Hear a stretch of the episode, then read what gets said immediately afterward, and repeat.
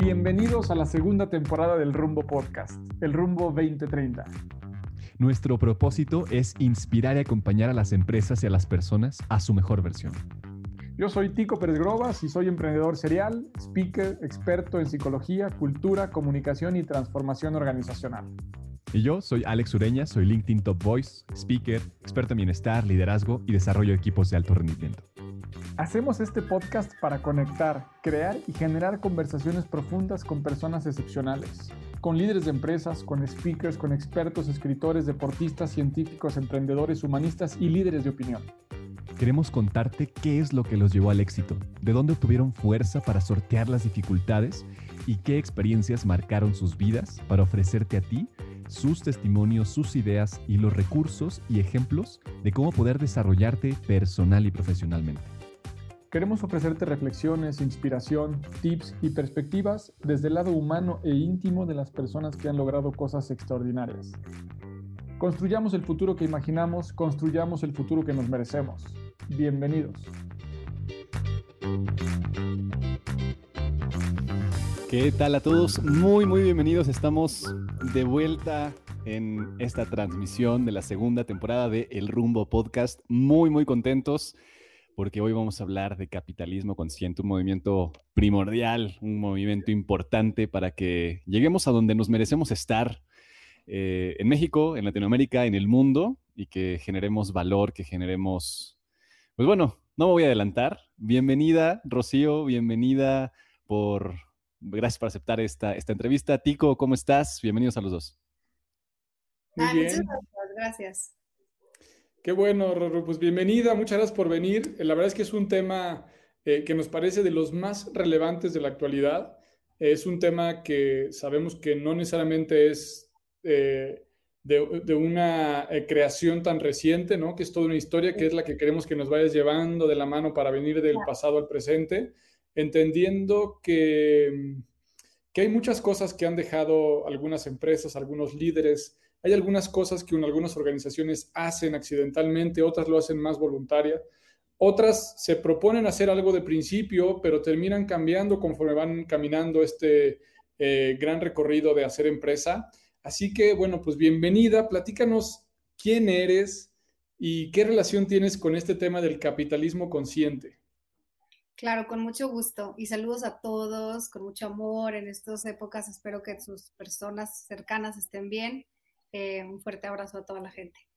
Pues yo creo, y me gustaría empezar así, que a mí me pasó como tal vez a ti, o tal vez a ti, Alex, o a gente que nos esté viendo que ha leído el libro La filosofía, que lo leyó, lo vio y fue, ¡Ah! esto es lo que siempre he creído de los negocios. O sea, esto es yo me identifico con esto, ¿no? A mí me pasó así. Y me pasó así porque, pues en mis otros trabajos, trabajando con empresas como la tuya y con otras en el sector empresarial y emprendedor, se ve una chispa diferente, se ven esas ganas de hacer las cosas donde se genera un impacto positivo. Y cuando me invitan a abrir Capitalismo Consciente en México, Capitalismo Consciente o Conscious Capitalism es un movimiento internacional que ahorita voy a contar cómo nace, porque además me encanta la historia de cómo nace. Eh, me invitan a abrirlo y, a llevar este rol, eh, pues para mí hacía todo sentido con la suma de vivencias que me definían a mí y que definían como mi labor y mi estilo en otros lugares donde yo había participado.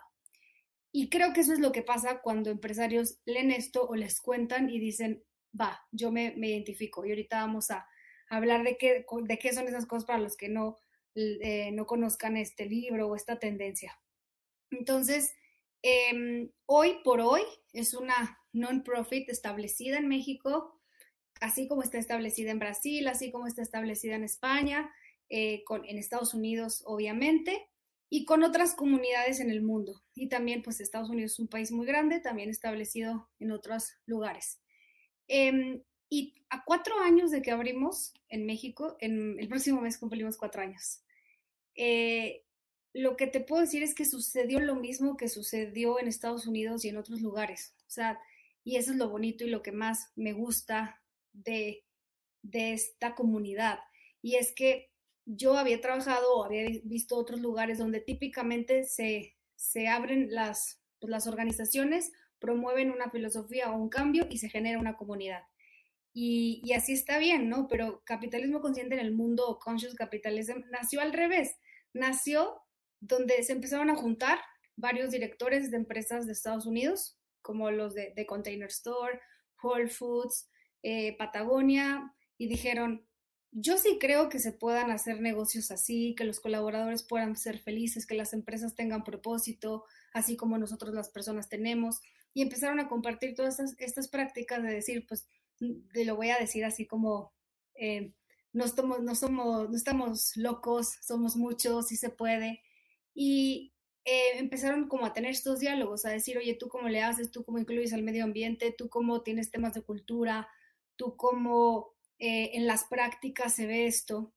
Y empezaron a reunirse entre ellos. Eso desencadena que 10 años después hay una organización ya establecida que un movimiento de mucha gente pues desencadenó que se hiciera la, la, organización. O sea, igual, capitalismo consciente como organización en Estados Unidos tiene poco tiempo. Entonces a mí esa parte me vuela la cabeza positivamente hablando porque digo, wow, o sea, ya estaba esta comunidad de empresarios en Estados Unidos, en México también, en Brasil, y que luego tú, pues, o los que abren, te toca este rol y pues ya simplemente es como crear programas, que ahorita si quieren les cuento, programas, iniciativas que se las ofreces a ellos, ¿no? Entonces a mí eso me encanta eh, así nace y, lista para lo que quieran también abordar ahorita sobre los pilares, las prácticas, la gente, cómo está en Latinoamérica, porque pues también ahorita podemos pensar, pues sí, son cosas que están y funcionan en economías y sociedades eh, y culturas diferentes, pero pues si quieren también les cuento cómo también funcionan en países como los nuestros. Claro, claro, yo creo que por ahí es bien importante. Em, hay muchos aspectos teóricos bien potentes del capitalismo consciente. Eh, y creo que podríamos empezar por los pilares, ¿no? Hay, cuatro pilares bien interesantes que, están ahí como la, base. Yo creo que ese es un buen punto de partida para generar toda la discusión. ¿Cómo verías tú? A ver, me parece perfecto. Nada más déjenme a, ver. si puedo. Voy a interrumpir tantito esta dinámica porque vamos a llegar ahí. Pero fíjense que yo es un libro que leí hace mucho y basado en este libro, básicamente fue una de las razones y los orígenes para poder fundar Rumbo. Cuando yo leí esto eh, hace algunos años, no, no, me acuerdo cuántos, fue como este, es decir, claro, tiene que ser así, ¿no? Y empecé esta búsqueda de ver, ahorita que te decía, dije, no, no me acordaba tanto, entonces saqué un poquito este libro de, de, por ahí lo tenía guardado y quiero compartirles rapidísimo este párrafo que además como I Ching, ¿no? Lo abrí y apareció esta página y esta página es la número 65 y el subtítulo dice Imagina. Y les voy a leer rapidísimo porque creo que esto nos sirve como contexto y además quien no lo ha leído, pues después de oír esto seguramente va a ir por él. Imagina una empresa que nazca de un sueño sobre cómo el mundo podría y debería ser.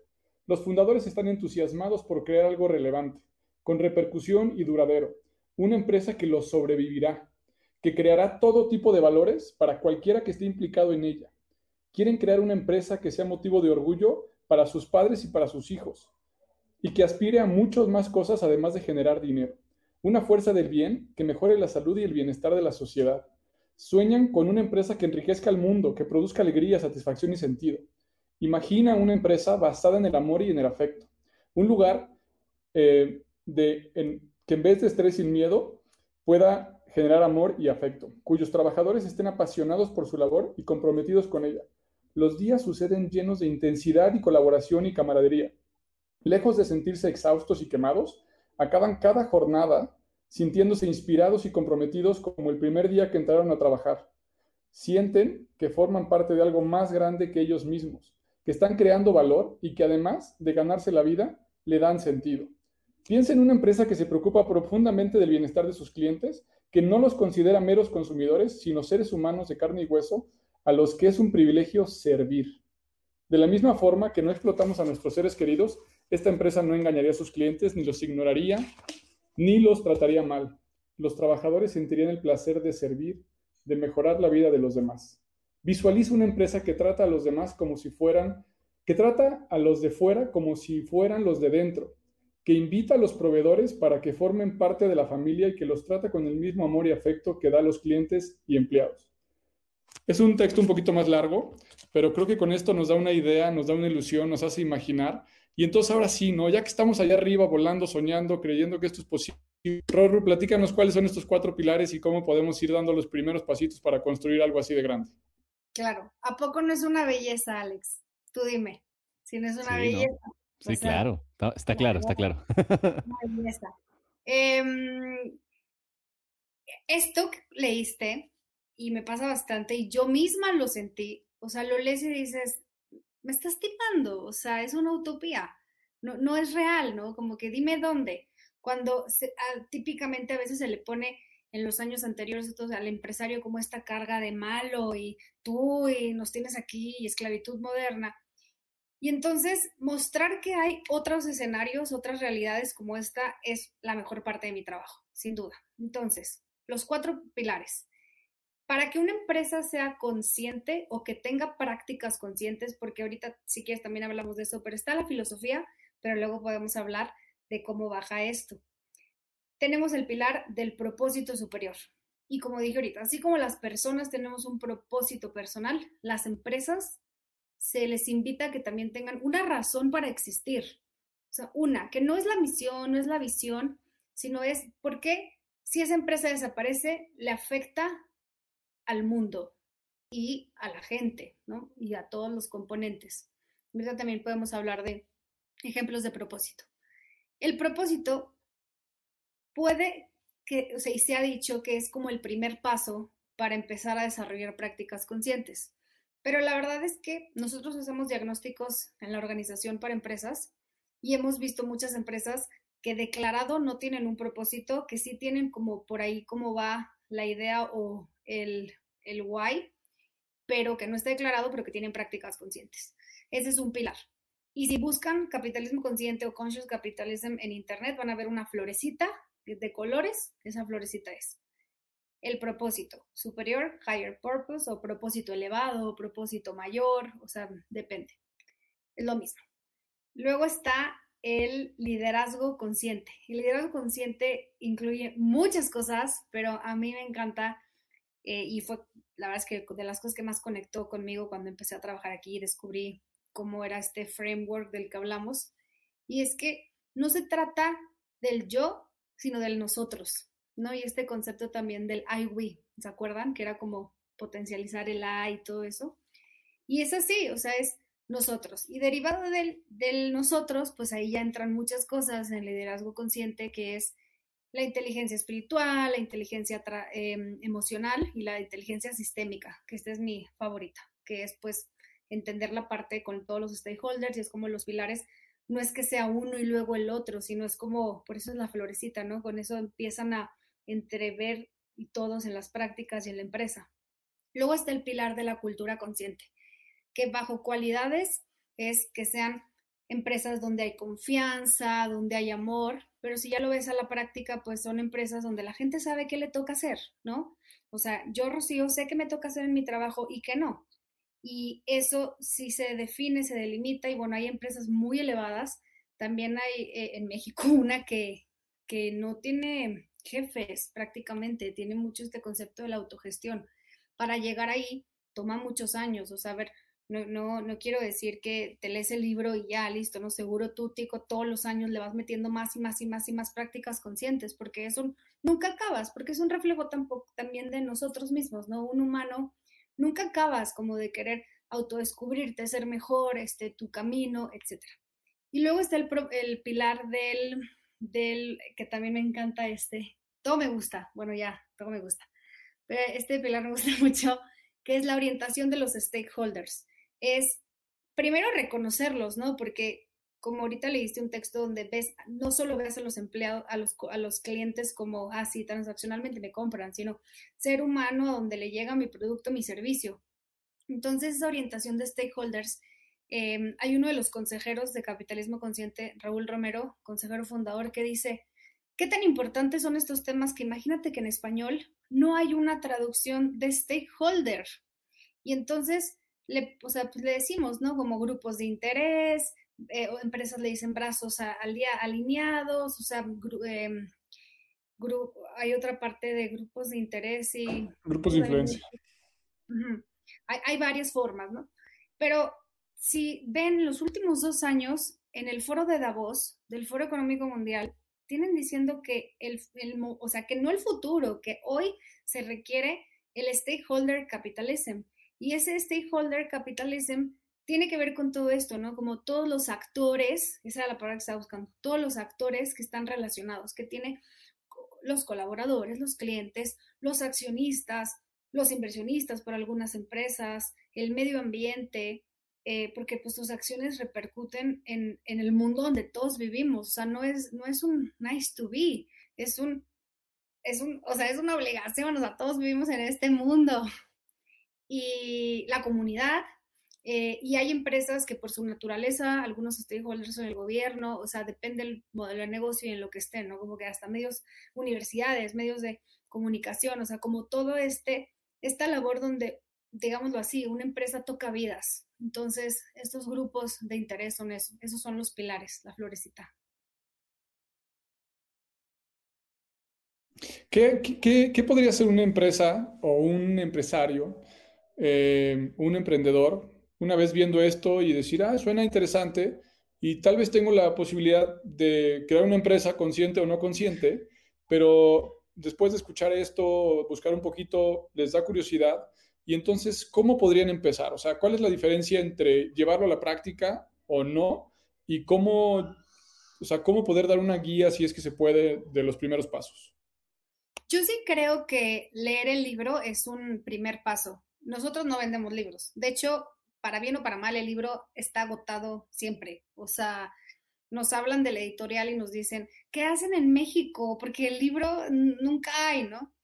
Eh, sí creo que el libro es el primer paso porque te da una serie de, tal vez para los que somos más cuadrados, nos da como esas cajas donde estos conceptos van aquí, esto se puede aplicar acá, estas ideas van acá. Entonces, ya que tienes eso, la otra es conectar con otros, otras personas para saber cómo lo están haciendo. O sea, aquí no hay una fórmula mágica, ¿no? Y ni en los negocios tampoco. No es un lean manufacturing donde, ah, se va a salir así, va a salir consciente. Entonces, conocer cómo lo están haciendo otras personas es importante.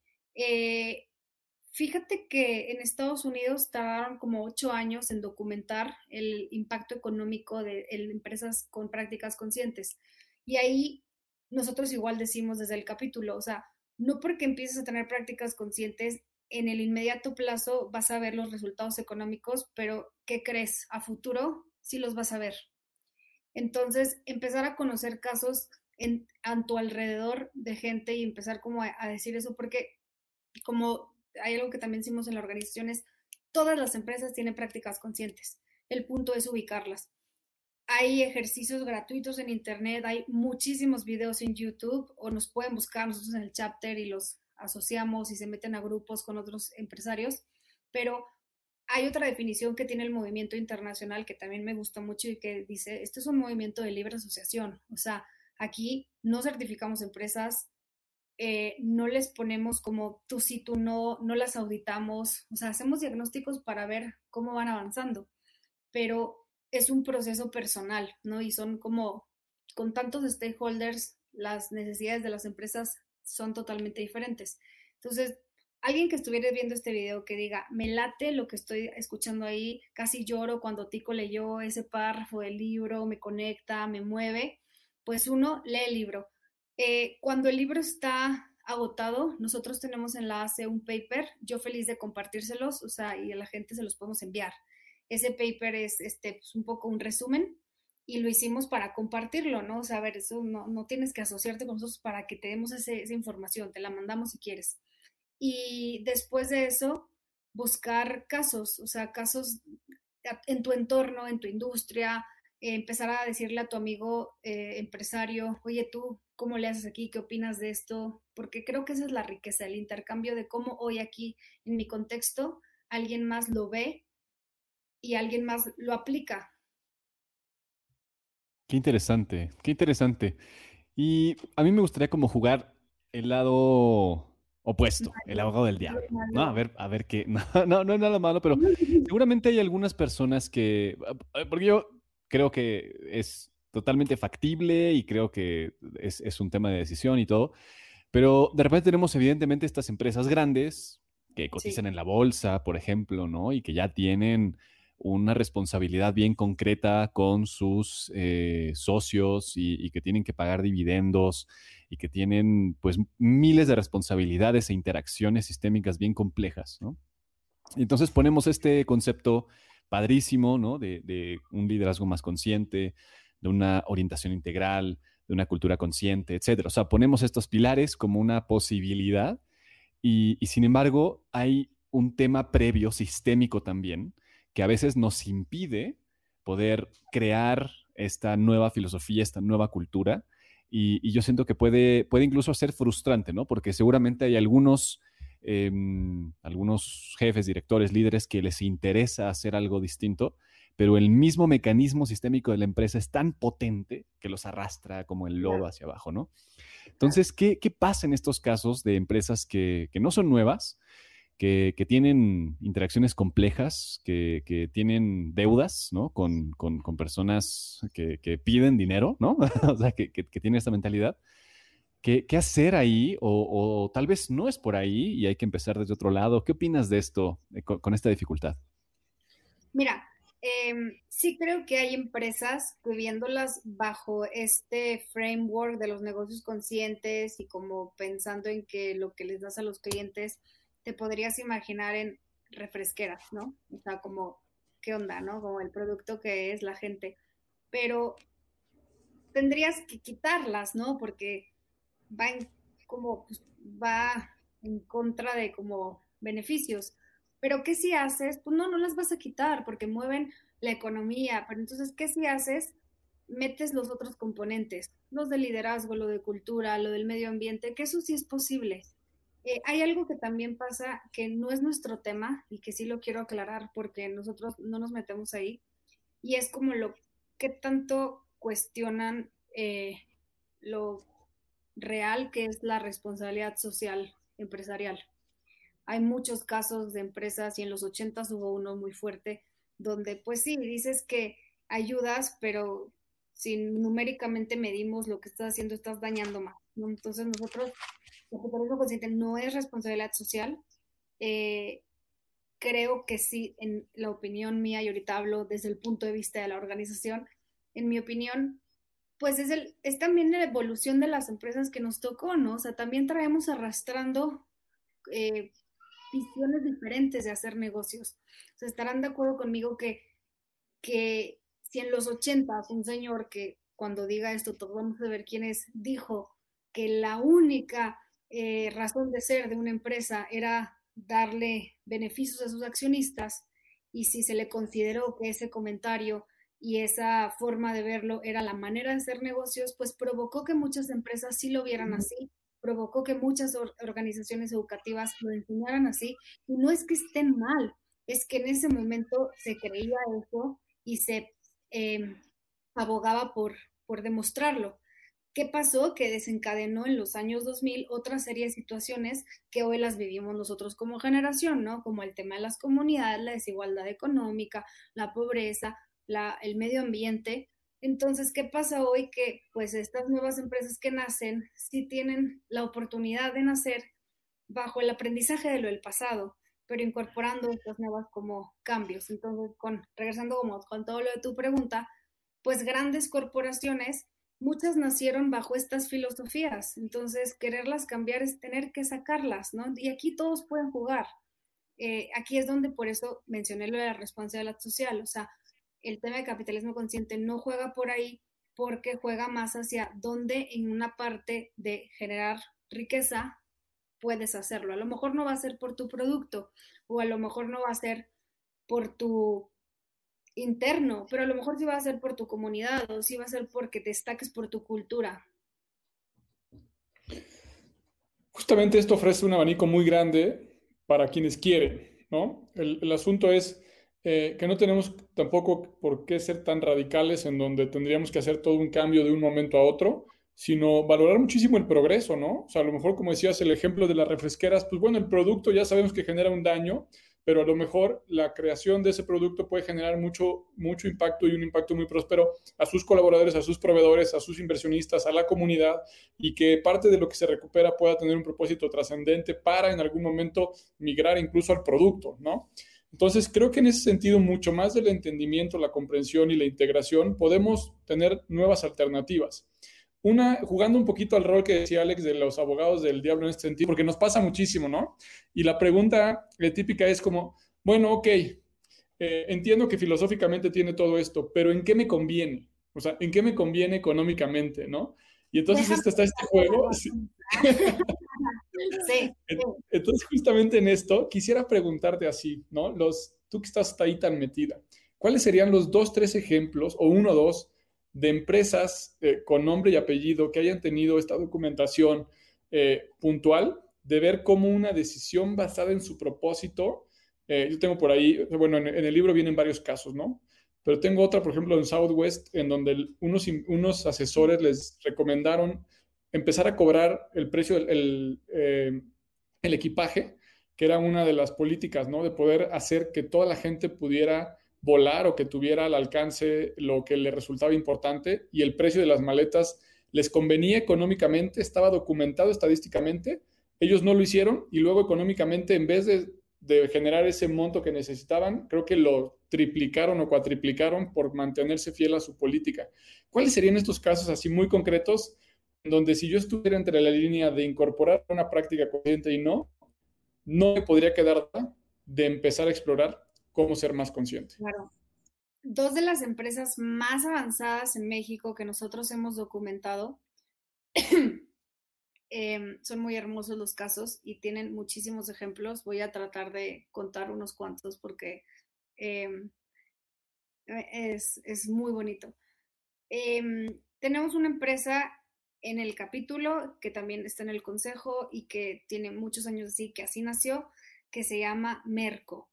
Merco son supermercados mm, en el norte de México, Coahuila, Nuevo León. Merco, su propósito superior es ser el mejor supermercado para trabajar en México. ¿Qué quiere decir esto? Todo lo que quiera decir ser el mejor supermercado para trabajar en México. Pagan más que cualquier otro retail, o sea, ellos ni siquiera se, o sea, se se comparan con otro supermercado, se comparan con retail. Pagan más con, eh, con, cualquier otro retail y sí tienen beneficios en rotación, que ustedes pues saben que en los supermercados y en el retail hay mucha rotación. Eh, aquí hay un ejemplo bien lindo, pero imagínate que alguien que trabaja en Merco, Merco está ubicado como no en las grandes urbes, sino como en ciudades más chiquitas dentro de ciudades, ¿no? Y en, em, o sea, tiene como, digamos que compite con, con un bodega horrera. O sea, Merco abre y yo he ido a los Mercos y enfrente hay un bodega horrera, pero Merco es precioso. Y si alguien que trabaja en Merco quiere ir a trabajar y el municipio todavía no pavimentó, ellos se sientan con los de gobierno ¿Cuándo va a quedar? ¿Cómo le hacemos juntos? ¿Cuánto? Hasta que quede, ¿no? Porque ¿qué implica ser el mejor supermercado para trabajar en México? Que la gente pueda tener un camino agradable para ir. Mm, deja tú por lo bonito, sino porque sabemos que es más rápido pavimento que andar en terracería. Entonces, esa es otra. Eh, se dieron cuenta que los colaboradores querían su casa propia. Ellos no le hicieron así como, ah, ¿qué quieren? No, los estudiaron a todos durante bastante tiempo, preguntaron, se dieron cuenta que querían su casa propia eh, y ellos, aunque les daban todas sus prestaciones y todo, pues dotaron que la gente tenía muchas dudas. Bueno, pues entonces empezaron a dar sesiones de cómo sacar su casa por Infonavit. Imagínense, eso es una cosa de nada, o sea, cualquiera puede hacerlo pero no todos deciden hacerlo. Tú hablabas ahorita que sí es un tema de decisión. Entonces implica mucho compromiso. Ahora en la pandemia, por ser una industria en la que está, pues no se vio afectada pero dijeron, estamos creciendo, ¿cómo lo hacemos para compartir todo esto y apoyar otra industria? O sea, es que ellos están, wow, ¿no? Y le hablaron a amigos restauranteros, hicieron una campañita por WhatsApp, se pasaron unos chats y entonces le dijeron al restaurantero, no dejes a tu gente, a este se me pone la piel chinita, no dejes a tu gente sin trabajo, préstamela. Y se inventaron empleos, ¿sí? O sea, si tenían como el jardinero que cortaba fuera de Merco los arbolitos, llegó uno de los, eh, de los directores y dijo, aquí están las tijeras. Y alguien, no, pero, pero las máquinas, no, hay que inventarnos empleos, aquí están las tijeras, porque van a venir como los, los meseros o los de la industria restaurantera. Entonces lo que hicieron fue como decirle al restaurantero o al, al que ya no podía como pagarle, préstamelo, yo le pago, o sea, yo le pago una parte, tú le pagas otra y cuando acabe esta crisis yo te lo regreso. Así la persona no pierde su trabajo, no pierde su ingreso, tú no pierdes a tu colaborador y yo tengo más empleos, o sea, porque sí tengo necesidades, porque Merco mandó a casa a todos los que eran por población vulnerable. Entonces, eso es un ejemplo en pandemia y es un ejemplo que sin pandemia también tiene como, o sea, no, es que es irreal, o sea, Merco cuando nosotros em, estuvimos fuerte como trabajando con el TEC de Monterrey para que hiciera clases y tienen ya en su currículum, en su currícula clases de liderazgo consciente y capitalismo consciente y Merco es un caso wow, o sea, que uno de los consejeros decía una vez, yo quiero, o sea, como que si un día me dices que quiero, quiero que en el futuro un estudiante diga que vea como un rockstar a uno de los empresarios conscientes. Y una vez yo fui a Monterrey, porque ahora vivo en Ciudad de México, pero por cómo hablan, cómo hablo, sé que estarán pensando que soy de Monterrey. Fui a Monterrey, hice un evento, invité a unos alumnos sobresalientes de la materia y estaba yo con el de Merco, Javier Arteaga, y con Carolina, la chica del TEC que estudiaba. Y le dije, Carolina, ¿te acuerdas de, de Merco? Sí. Y yo, ah, él es Javier. No, o sea, la cara que hizo Carolina fue, ¿tú eres Javier? Se tomó foto con él y yo me quedé así y me acuerdo que le hablé al consejero y le dije, ¿te acuerdas que me dijiste que tú ibas a sentir que tu labor, o sea, como dedicándole a esto, porque pues, los consejeros lo hacen pro bono, le metieron su dinero, o sea, hoy ya tenemos programas que nos hacen como poder mantenernos más, pero al principio fue así. Dije, pues ya acaba de pasar. O sea, Carolina, un estudiante del TEC, vio a Javier y no lo podía creer, que estuviera en una sala con Javier. Entonces, ese es un caso. ¿Quieres, uh, ¿Quieres hacer algún comentario? ¿O tú, Alex, o tú, Tico, para antes de que diga el otro caso? No, solamente compartir la, emoción contigo y la ilusión de, ver que en algunos años, ojalá que en meses, podamos empezar a vivir más historias como esas. Así que cuéntanos la siguiente, porque ya estamos buscando aquí cómo nos vamos a inscribir contigo, cómo te vamos a buscar para estar más cerquita de, capitalismo consciente. Espero que todos los que nos están escuchando también. Así que cuéntanos el otro caso y acábanos de, de, convencer. El otro caso de las más avanzadas en, prácticas conscientes se llama Pancho Mora, Francisco, Pancho Papayas, le dijeron sus amigos. Y es una empresa que hace semillas de papaya, por eso le dicen así. Eh, y vende las semillas, eh, no son transgénicos, no son nada, son semillas, pero son muy bien producidas y las venden en Brasil y en Europa y para que sean, o sea, se las venden a productores, para que sean mejores alimentos y cosas así. Todo un ejemplo hacia el consumidor. Ellos investigan con el productor y se va Pancho a Europa a preguntarle al, productor, oye, eh, digo aquí, aquí porque luego las exportan, perdón, se va, se va a Europa para el consumidor, pero ahí recaba información y luego viene aquí eh, a estas zonas a producirlas. Pero va a Europa y dice, oye, ¿Cómo están consumiendo? No, pues resulta que en estos países europeos están consumiéndolas como que individuales, porque ya la gente no se está casando, no está teniendo hijos, lo que sea, ¿no? Entonces empezaron a producir años, eh, para esos años que se venían en el futuro, papayas más chiquitas, que pudiera la gente comprarlas para que no se desperdiciara. O sea, fue como, pudieras pensar que es una acción al consumidor, pero es una acción al consumidor y también al medio ambiente. Y también al aliado o al productor que es su cliente, porque pues le dice, oye, yo ya fui, ya investigué, ya descubrí todo esto, eh, ya vamos a hacerlas así. Esa es una, eh, una muy como comercial, transaccional. otra interna. Es una empresa que se tomó muy en serio el tema de la distribución de los, de los sueldos. El director general gana únicamente 20 puntos arriba que la persona de limpieza. Entonces, y está, o sea, como, no importa que sea el que es o el que vaya a ser el que va a ser después. O sea, es algo donde no se ven esas diferencias impresionantes que en Latinoamérica andan por los 900% de, de amplitud de, de, de, diferencia. Y ellos lo tienen así y entonces dice, dice el director, pues sí, alguien pudiera como hacer números de cuánto yo gano, pues sí, aquí es transparente. Eh, ellos tienen su propósito, tienen iniciativas, pero están tan evolucionados que metieron la autogestión. Entonces acaban, mm, con todo, eh, Pancho siempre nos deja obviamente decir todas estas cosas, ¿no? Todos nuestros, nuestros empresarios nos dejan decir esto, pero esto es nuevecito. Pancho dijo en una junta, acabo de empezar con equipos a trabajar a que sea transparente cuánto ganan las personas.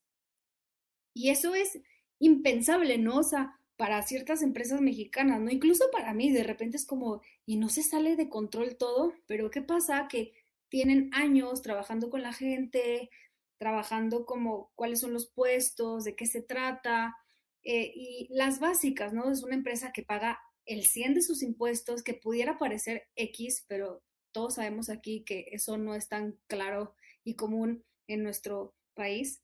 Es una empresa que paga el 100, que reporta al 100 lo que gana la gente, es una empresa que dona los autos que usan eh, de las personas, o sea, entre la gente, eh, tienen pues la flexibilidad, eh, dan constante capacitación, ¿qué más? Em, también tienen oficinas en Guadalajara y campo en Colima con los productores de, de sus propias pues, producción de semillas. Y, y, así van, o sea, esa empresa en temas de cultura está muy elevada, o sea, está muy, ¿qué onda, Tico? Desapareció eh, Tico, pero sigue, sigue, no te preocupes. Pero está muy fuerte, o sea, es como, pudiera parecer, ay, qué bonito, sí, yo voy a decir que le voy a poner 20 puntos. No, a ver, para llegar ahí, la cantidad de trabajo que hiciste o hizo Pancho fue impresionante. Totalmente, qué, qué interesante, qué buenas historias. Sin duda, eh, ya podemos ver que necesitas partir de un mindset completamente distinto a lo que pensamos usualmente al crear una empresa, ¿no? Eh, tenemos que tener también una perspectiva mucho más amplia de, en dónde estamos situados en la humanidad, ¿no? Me, recuerda a, este libro Reinventar las organizaciones de Frederick Laloux, ¿no? En donde también justamente habla de estas empresas, que hay, hay varios ejemplos en el mundo bien interesantes, eh, que transparentan completamente los ingresos y que los empleados pueden incluso elegir o, proponer cuánto es que deberían de ganar, ¿no? Y hacen una propuesta formal en, una vez al año y se vota. Eh, eh, empresas donde la comunicación es súper avanzada y pueden hablar honestamente y pueden compartirlo y es totalmente horizontal. En fin, ¿no? Hay, hay una serie de, de, ejemplos bien interesantes, pero sin duda es súper importante considerar que tenemos que educar de forma distinta. Y, me gustaría como regresar un poco, porque sin duda eh, podemos implementar algunos pasos en todas las empresas y como tú decías, todas las empresas tienen prácticas conscientes e inconscientes y podemos ayudarlas a avanzar. Pero justo con este tema que mencionaste del tech, creo que hay un componente fundamental que es cómo educamos a las nuevas generaciones de emprendedores a que partan de cero de un mindset consciente, ¿no? Porque creo que ahí hay una respuesta para el futuro que puede ser exponencial, ¿no? O sea, sin duda hoy podemos implementar prácticas conscientes en empresas enormes como una refresquera y cosas así que, que, bueno, al final no van a cambiar su modelo de negocio aunque sean muy conscientes, ¿no? Pero sí que las nuevas empresas partan de este mindset. ¿Qué piensas de esto y cómo podemos potenciarlo? Yo coincido totalmente con eso porque, mira, una de mis mejores amigas me dijo una frase que me marcó mucho y es, no reconoces lo que no conoces. Entonces, si tú no conoces las prácticas conscientes, no las reconoces en otra empresa y no las reconoces para un lugar donde tú quieras trabajar o donde tú quieras formarlo, creo que si hay gente como lo que dijo Tico y muchos de los empresarios que están en capitalismo consciente que sí se topan con el libro y que le hacen, wow, lo que yo siempre creí, ¿no? Igual que me pasó a mí. Pero em, creo también que, que si las generaciones depende de lo que escuches de tus papás, tu tus mentores o otros, pues vas creyendo lo que te dicen, ¿no? O sea, de repente un, un consejero de capitalismo consciente, yo estaba platicando con él y me dijo, dime sí o no, cuando tú trabajabas en temas de mentoría, sí o no, el top of the top de mentores le recomendaba al emprendedor, apaláncate del proveedor. Y yo, sí. Y, me dijo, ¿qué onda? No podemos, la gente en general, no, fuera de capitalismo consciente, o sea, la, la humanidad, no podemos permitir vivir en un mundo donde los mejores mentores de México le dicen a los emprendedores que eso es bueno, porque, porque lo crees, ¿no? Y, yo me quedé dije, sí, lo oí mil veces y también creí que es algo porque lo ves en la práctica en empresas, te lo dice alguien, te lo confirma alguien y tú lo haces y no, es, no eres malo por hacer eso, es que aprendiste o se te dijo que esa era la forma. y, porque también lo vemos, ¿no? Sabemos que hay empresas muy grandes que a las pymes, ¿cómo le hacen así? Entonces, creo que eso que dices de la educación, obvio, o sea, lo comparto. Yo le dediqué eh, tal vez un año a ir una vez a la semana al TEC para el tema de las clases. Eh, de mis primeros días trabajando en capitalismo consciente, me dijeron, ¿sabes qué? Hay una persona que se llama Juan Pablo Murra, que ha ido a los eventos de globales. Eh, tenemos su contacto. O sea, no, no sabían tanto como ni su puesto ni nada. Y yo, hola, y entonces ya, pues en ese momento él eh, tenía un puesto y ahora es el rector del TEC y todo. Pero ¿qué pasa? Que, que ese tema avanzó porque también lo compartíamos, ¿no? O sea, realmente en el caso de Juan Pablo lo conocimos a través del propio movimiento.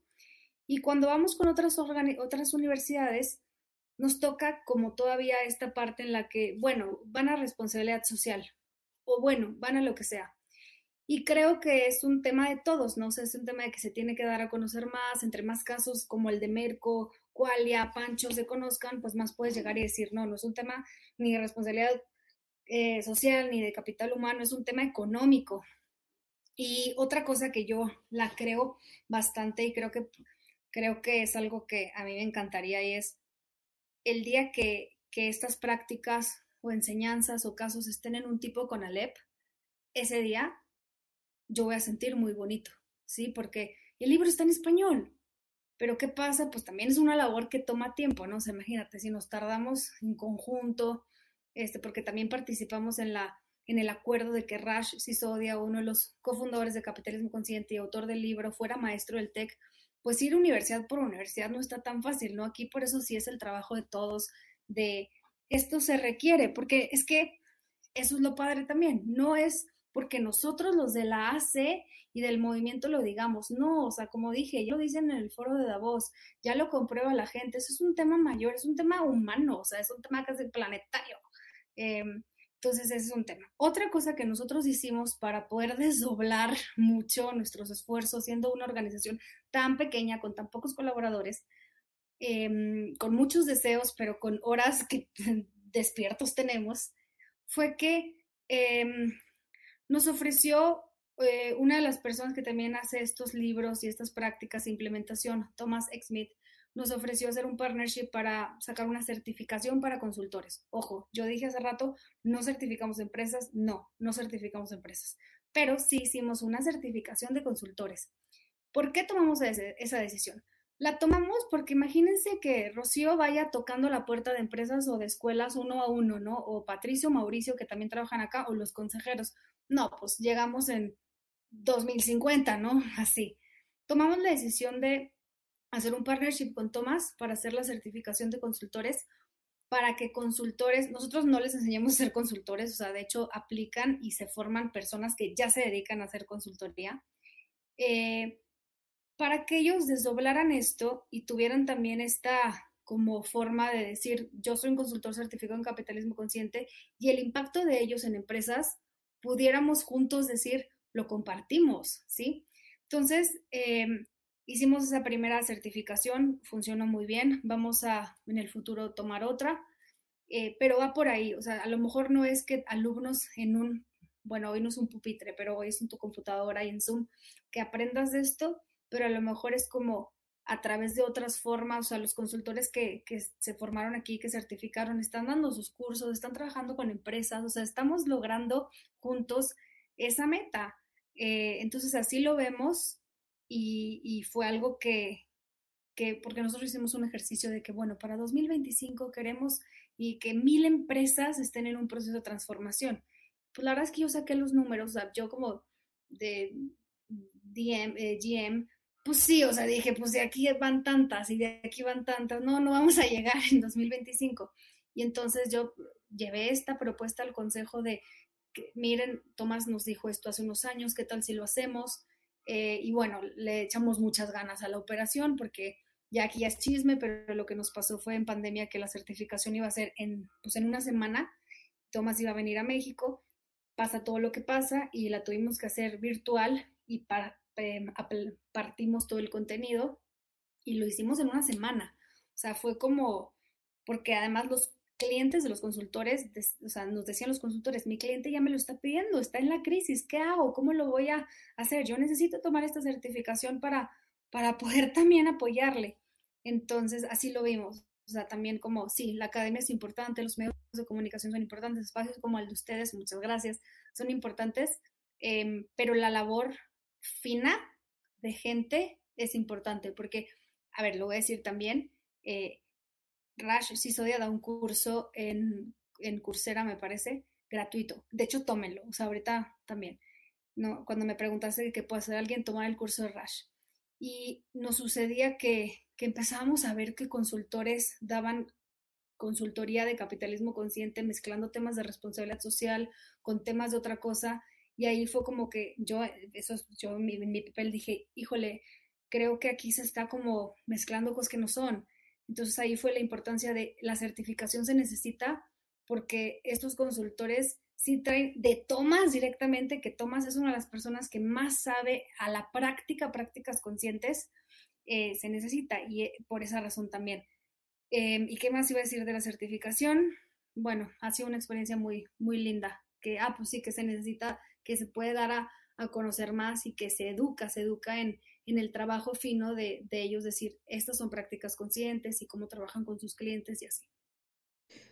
Bueno, pues bien interesante saberlo. Y la otra, sí, también con este chisme que nos cuentas de manera interna, a ver si tú conoces, porque por ahí nunca he podido llegar al, al fondo de este asunto de, con respecto a Adam Smith, ¿no? Que fue como, digamos, el padre del capitalismo en este sentido, en donde pues todo el mundo hemos visto, bueno, no todo el mundo, pero hemos oído de este concepto de la mano invisible, ¿no? De, de, cómo se va dando este esquema de la creación de empresas y para qué existen. Pero hay un libro previo, ¿no? Hay un libro previo que habla como de la buena voluntad de, en donde asumimos que estamos tomando las decisiones desde la optimización y no nada más desde la explotación eh, ¿Tú sabes algo de, ese, esa historia? Yo no sé nada de esa historia, pero lo que sí escucho todo el tiempo cuando voy, he ido a los eventos globales y aquí a ver, es más lo que lo escuchan los globales, y es que ya terminan siendo como temas de mucha trascendencia personal, ¿no? O sea, ahí se ve, o sea, típicamente un que está metido en esto trae, trae algo adentro, o sea, trae un proceso de cambio, o sea, hablan de ciertas cosas, o sea, nosotros no, no estamos como nada cerca de gobierno ni de religión, pero, y aquí lo voy a mencionar porque lo que sí veo que están las personas es muy cerca de su espiritualidad. Entonces eso, pues sí, da para, pero eso da para otro podcast, la verdad. Bien, seguramente habrá otro capítulo de esos, ya sea de, de este lado o por allá haremos alguna cosa. Pero ¿cómo ves, Alex? ¿Qué piensas de todo esto que está poniendo sobre la mesa? No, pues a mí me encanta, a mí me encanta. Es, es mi mero mole. Em, justo hablábamos, ¿eh? Em, o sea, esta perspectiva integral eh, se puede aplicar a todos los rubros del conocimiento. O sea, eso es lo interesante. Eh, creo que el considerar el capitalismo, ¿no? O sea, como que, que tenga la palabra capitalismo previa conciencia, es algo que necesitamos porque el capitalismo necesita refrescarse para poder seguir siendo vigente y válido para los años que vienen de dificultades en cuanto a los recursos que tenemos disponibles, ¿no? O sea, tenemos recursos finitos, tenemos eh, grandes, grandes problemas. Y realmente, esto, esto hablábamos, esto nos decía Marcus Dantus, ¿no? Me, me, acuerdo perfecto, que los principales problemas de la humanidad no están resueltos. O sea, las oportunidades para los emprendedores hoy son enormes porque todavía no resolvemos los principales problemas que tenemos.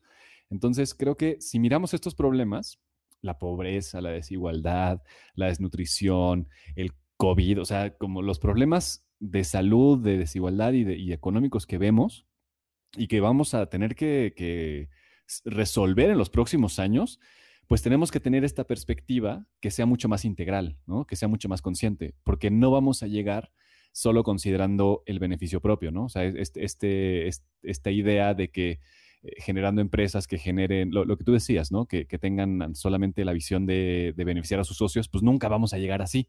O sea, vamos a poder beneficiar a una generación adelante, pero el 1% y los demás, pues se fregaron, ¿no? Entonces, yo, yo lo veo por ahí, creo que es, es algo bien importante que lo consideremos. Creo que necesitamos el apoyo incluso de entidades más grandes como el gobierno consciente, ¿no? O sea, un gobierno consciente que pueda implementar políticas conscientes para poder tener empresas conscientes, o sea, como que creo que es una, una, cadena bien importante eh, en la cual todos tenemos que involucrarnos, pero también eh, lo, importante, como, como decía Galeano en este tema de la utopía, ¿no? O sea, pues nunca la vamos a alcanzar, pero el simple hecho de que exista nos hace avanzar, nos hace caminar, nos hace pues dar pasos hacia allá. Entonces, pues yo lo encuentro primordial, ¿no? Por ahí. ¿Tú cómo ves, Tico, en resumen, antes de hacerle las últimas preguntas a Rocío? Bien, muy bien, porque creo que en este mismo sentido hemos escuchado mucho acerca del, capitalismo como tal y ciertos ataques, ¿no? Ciertas críticas eh, en, este sentido, apuntando a uno de estos problemas sociales, Alex, de la desigualdad, en donde no es eh, extraño ver cómo los más ricos del mundo, ¿no? Es, tienen un abismo contra el resto de la población y que incluso pues 5 o 10 personas tienen más dinero que muchos países y cómo se va dando esta brecha eh, tan eh, dañina socialmente. Pero tenemos que entender, bueno, desde mi punto de vista es que yo entiendo que el capitalismo como tal puede que no sea la solución a los problemas, pero hasta ahorita no ha habido otro modelo económico que genere relativamente tanto progreso, avance o soluciones a otro tipo de problemas. Pero este tema de agregarle la conciencia al capitalismo nos da la invitación de que no tenemos que acusar al pasado, sino tenemos que asistir al presente para ser nosotros quienes puedan reducir eso, ¿no? O sea, tenemos la responsabilidad, ya después de saberlo, ya no podemos escondernos en la ignorancia para poder decir, bueno, pues es que así me dijeron que las empresas existían para generar la mayor cantidad de utilidades a costa del mismo mundo. No, hoy ya no lo podemos hacer así. De hecho, el mercado lo está limitando, el mercado está castigando a esas empresas y me parece que ha sido muy rápido, aunque falta muchísimo por hacer, pero ha sido muy rápido lo que ha habido de progreso en cuanto a la conciencia del consumidor, quien está invitando a las empresas o a los empresarios a tomar este tipo de prácticas ya no necesariamente por una decisión de una convicción espiritual, de una trascendencia, quizá por la misma necesidad de mantenerse abiertos. Entonces, bueno, con esto, Rorru, te regresamos con algunas preguntas. Este, para todo esto, pues bueno, vemos para adelante, hay una perspectiva interesante. Queremos preguntarte cómo ves tú el tema del capitalismo consciente o las empresas conscientes en el 2030. Yo lo veo como no tanto un tema eh, como lo traemos arrastrando lo que dices, o sea, creo que sí hay mucha esta parte de, ver el pasado, o sea, sí lo veo dejándolo. Em, y nosotros, y yo también lo veo, o sea, nosotros en la ACE, y yo personalmente lo digo, o sea, veámoslo como empresas conscientes, líderes conscientes, porque no solo un líder está en la empresa, ¿sí? Por aquí Norma comentaba algo de, desde gobierno, sí, o sea, hay muchos líderes conscientes en, en el altruismo, en la familia, en, en temas de religión, o sea, los líderes conscientes son los que hacen los cambios, porque son los que incluyen y los que integran. Entonces veo hacia el 2030 un, claro como panorama donde las cosas nos permitan estar más incluidos e integrados con el consumo, con el reconocimiento de, de, o sea, de pensar, ¿no? Como que para que este libro llegara a mis, a mis manos, ¿en cuántas manos estuvo? O sea, esa conciencia que se trabaja adentro sí la veo más al día a día y, lo acabo también de ver en, leer en un artículo donde como muchas habilidades eh, espirituales o trascendentales son las que van a estar considerando las empresas para contratar gente, porque pues, se requiere, no somos personas, somos humanos y hacemos relaciones. Qué interesante eso. Hay que seguirlo explorando en otro podcast. Em, la, siguiente es, em, ¿qué, promesa te harías tú personalmente para poder crear esta realidad que planteas en 2030? Pues la más importante y es como ser muy honesta conmigo en todas mis actividades, ¿no? O sea, y es muy difícil. O sea, honesta en, en si cumplir y el cómo cumplir, ¿no? Si dije que hoy iba a estar en este podcast, o sea, conectarme a la hora, digo, sí lo hice, ¿no? Pero creo que a veces nos pasa como el tema de que, ay, vengo rápido, ay, la prisa, ay, el no que sea, ¿no? Entonces la, la honestidad personal para llegar a las metas que diseñaste para tu vida son importantes. Si eso está, se pueden hacer los compromisos de cambio en cualquier cosa que hagas.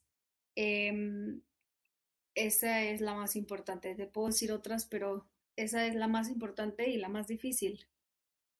Perfecto, Raru. A ver, vamos a, recuperar una de estas prácticas pensando en cómo vamos a integrar el presente con el pasado y el futuro. En la primera temporada teníamos una serie de preguntas de asociación libre, eh, tipo diván, en la que te vamos a pedir que te vamos a dar una serie, algunas palabras y te pedimos, te invitamos a que nos contestes con las primeras dos, tres palabras que te vengan a la mente. ¿Sí? Eh, decimos nosotros una palabra y tú nos respondes lo que asocies con ella. ¿Te parece? Va. ¿Estás lista? Sí. ¿Qué piensas, qué te viene a la mente cuando escuchas la palabra libertad? Vuelo.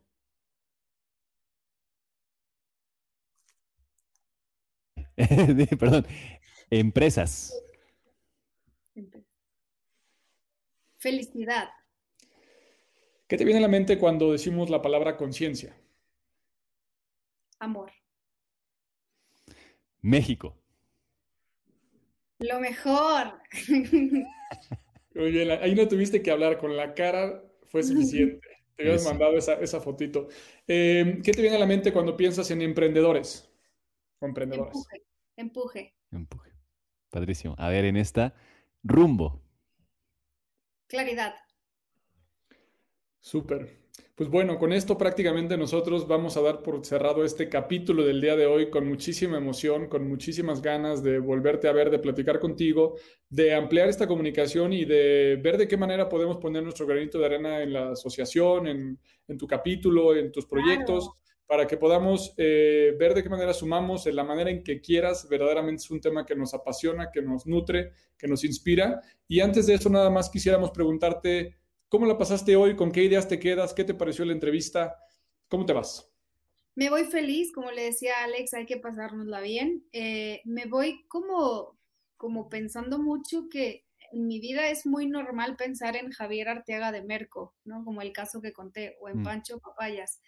Y creo que valdría mucho la pena traerlos a foros así, para que los conozcan más. O sea, son como personas que, nos dejan así, impactadísimos. Entonces, me voy pensando eso, como que, ay, es que yo lo veo tan, tan obvio porque está tan cerca, pero ¿cómo, cómo, ¿con qué compromiso yo me voy para que pueda verse a más personas fuera de mi labor, eh, de mi labor de trabajo? Porque pues mi trabajo es estar en eso, ¿no? Pero em, así me voy.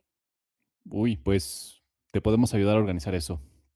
ya se me ocurrieron algunas ideas para organizar un foro por ahí con algunos medios traer a, todos, tus, todos tus directores que, que, tengan esta, este mindset y creo que podríamos generar una muy buena conversación sobre capitalismo consciente un poco más amplia.